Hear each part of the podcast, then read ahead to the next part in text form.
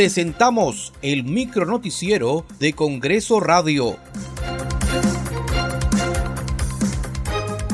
¿Cómo están? Les saluda Danitza Palomino. Hoy es jueves 29 de septiembre del 2022.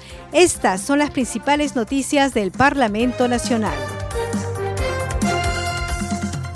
La Comisión de Defensa citó para hoy al ministro del sector Daniel Barragán y al secretario general de la Presidencia de la República Julio Palomino para informar acerca del viaje presidencial Lima-Chiclayo realizado el 23 de junio del 2022 en el avión de la Fuerza Aérea del Perú.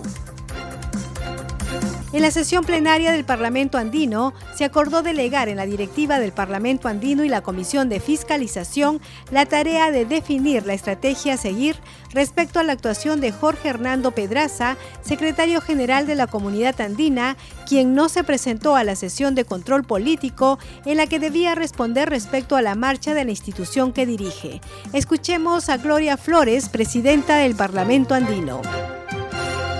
Bueno, estamos eh, culminando este primer día de trabajo de la sesión plenaria del Parlamento Andino convocada aquí en la ciudad de Lima.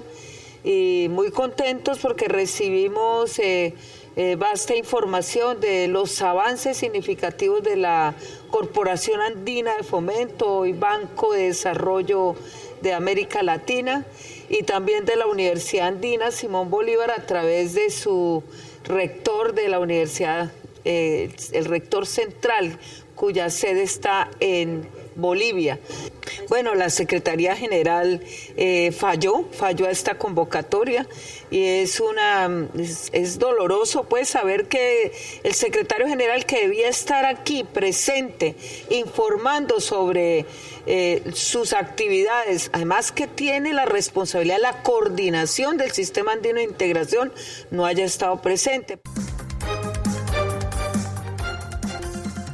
El presidente de la Comisión de Educación del Parlamento Andino, Fernando Arce, señaló que ha propuesto crear la Universidad Binacional Aymara. Eh, es un proyecto muy importante para poder solucionar el tema educativo en la frontera entre Perú y Bolivia, exactamente en la zona fronteriza de Yunguyo.